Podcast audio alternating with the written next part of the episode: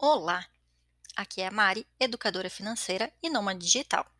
Sejam bem-vindos ao meu podcast sobre finanças. Dinheiro é coisa de mulher? Sim! Aqui falaremos sobre organização financeira, investimentos e viagens de maneira simples e prática. Esse é o nosso quarto episódio e já abordamos aqui sobre os sonhos e objetivos financeiros. Falamos sobre a importância de investir suas economias e não deixar parada na poupança. E agora vamos falar sobre viagens. Nosso primeiro destino será São Paulo. Falaremos sobre como chegar até lá, lugares para conhecer e como você pode organizar a sua agenda para economizar enquanto viaja. Quase todas as pessoas que eu conheço são unânimes quando o assunto é viajar. Está difícil sair do Brasil. O dólar está nas alturas e o preço dos voos, então, nem se fala. Como todo mundo anda com orçamento apertado, mas não quer deixar de viajar, aqui vai a nossa dica. Por que não visitar São Paulo? São Paulo tem todos os estilos de viajantes, desde o curioso, passando pelos que gostam de atrações culturais e os apaixonados por artes e música. Se você gosta de rock, é nerd ou quer atrações LGBTQIA, pouco importa. A cidade terá atrações para você. Sendo o maior centro cultural da América Latina, São Paulo possui mais de 100 museus, quase 150 bibliotecas e cerca de 40 centros culturais, além das inúmeras festas populares e feiras que acontecem nas suas ruas. Mas por que São Paulo? Para quem nunca viajou, sempre rola o temor de: e como eu chego lá? Não importa de onde você saia do Brasil, ir para São Paulo sempre será mais fácil do que até outras cidades turísticas famosas. Se você está em alguma capital, certamente ela terá um voo para São Paulo. Se você está em alguma outra cidade, mas que não possui aeroporto, possivelmente haverá algum ônibus que sai para São Paulo ou que vai até lá e cruza pela sua cidade. Fiz uma pesquisa rápida aqui de passagens de avião para São Paulo. Hoje é possível ir de avião de Florianópolis a São Paulo, por exemplo, por menos de 400 reais. Ponte Aérea Rio-São Paulo a pouco mais de 300 reais. Vitória para São Paulo por 450 reais. Claro que esses valores variam muito de acordo com os dias da semana que você pretende viajar e os meses que você está escolhendo. Mas com um pouco de pesquisa e acompanhamento, hoje está bem mais fácil de encontrar voos com preço mais acessíveis do que nos últimos três anos. Aliás, sempre pesquise passagens de avião e de ônibus. Muitas vezes a diferença está tão pequena que não vale a pena passar 8, 10, 12 horas enfornado em um ônibus por causa de uma economia de 50 reais. Uma viagem ela exige muita organização. E quando você tem a sua ida e a sua volta já organizada, aí fica mais fácil. E uma dica para você que nunca viajou, até nunca viajou de avião, deixe para viajar a destinos mais difíceis, mais longos, como Japão, Austrália, só quando você tiver outras viagens de experiência, tá? Esse é o primeiro ponto do porquê escolhemos São Paulo como uma cidade ótima para uma viagem é fácil de chegar e fácil de ir embora. Chegando na cidade, você vai precisar se hospedar. E aí entramos na segunda motivação do porquê escolhemos São Paulo hoje. A capital paulista tem uma ampla rede hoteleira e uma grande disponibilidade de Airbnbs. Você consegue escolher desde acomodações simples até aquela dos seus sonhos. Para preparar o roteiro desse episódio, eu fiz uma pesquisa rápida na plataforma do Airbnb de apartamentos para duas pessoas no mês de junho. Eu encontrei desde lofts a 100 reais a diária no centro da cidade, até apartamentos completos a mais de 500 reais. Você pode ficar em um duplex nos jardins a 400 reais a diária, num apartamento no icônico edifício Copan a 350 reais. Ou seja, tem opções para todos os bolsos, todos os gostos. É importante lembrar de uma outra dica. Fique atenta se a localidade em que você vai se hospedar é próxima a estações de metrô ou linhas de ônibus. A cidade tem uma rede de metrô de fazer inveja a muitas cidades mundo afora. Entretanto, ela é uma rede que a gente ainda considera pequena.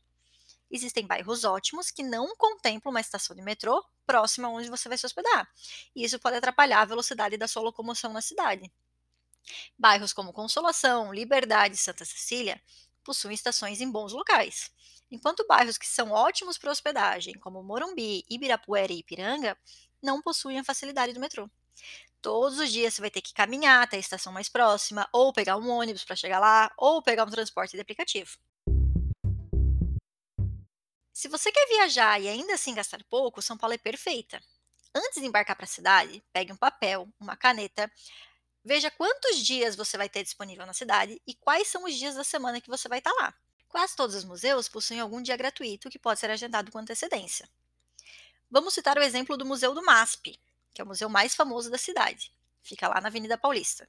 É bem verdade que você pode ir de quarta-feira a domingo sem se preocupar se o museu vai ser gratuito ou não. Basta você se dirigir até o guichê, pagar o valor de 60 reais na entrada e tá tudo certo. Porém, nós somos apaixonadas por economizar. Então, se possível, que tal organizar a sua visita para uma terça-feira? Mesmo sendo o dia gratuito, o museu ainda assim exige uma reserva antecipada dos ingressos de forma online. Por isso, se organize antes. Caso você não esteja na cidade em uma terça-feira, não se desespere. Ainda é possível economizar. Estudantes, professores e maiores de 60 anos pagam meia entrada ao apresentar o comprovante. Inclusive, eu reuni informações sobre 18 museus de São Paulo que possuem pelo menos um dia da semana gratuito para visitação em um e-book. Modéstia à parte, ele ficou super organizado, fácil de utilizar e muito baratinho. Se você tiver interesse em adquirir, eu vou deixar o link aqui na descrição do episódio. Como vocês sabem, o meu marido é professor de história. Por isso, em nossos roteiros, sempre temos alguns passeios históricos. Desses, eu posso destacar alguns que ficam na região bem central da cidade: a Catedral da Sé, o Solar da Marquesa e o Pátio do Colégio. São três dos principais destinos da região e ficam bem próximos uns dos outros. A Catedral da Sé é o principal templo católico da cidade. Suas colunas são imensas e é possível visitá-la de forma totalmente gratuita. Só é necessário bastante atenção, porque a região central da cidade possui muitos moradores de rua e pequenos furtos acontecem todos os dias. O Solar da Marquesa é um centro cultural. Nele você vai encontrar várias mostras artísticas e culturais que vão se alternando com o tempo.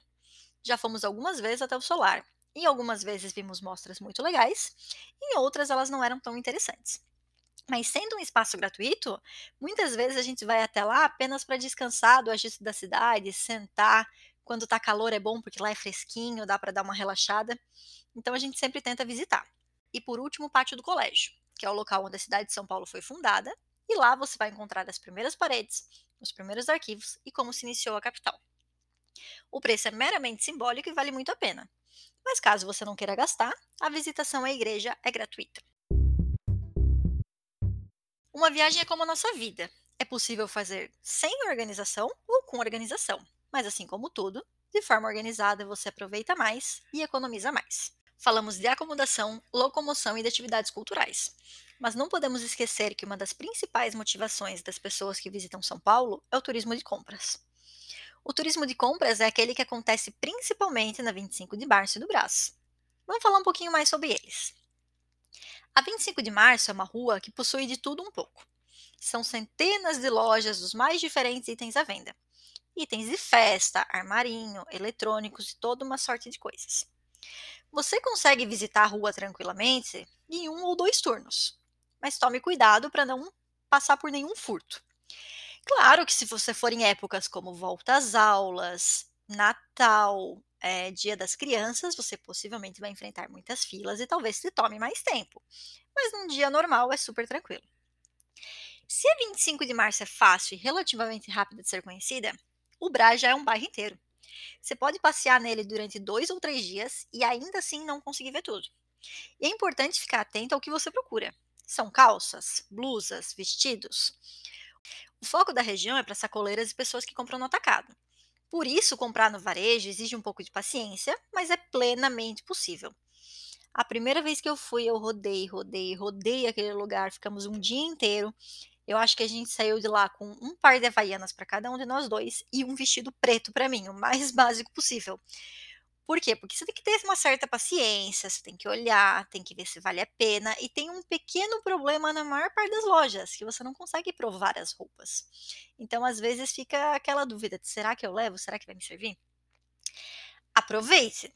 Os preços praticados no Brás são bem abaixo da média de qualquer outra cidade brasileira. Até porque, sabe aquela lojinha de roupa que tem no centro da cidade, de moda feminina, multimarcas?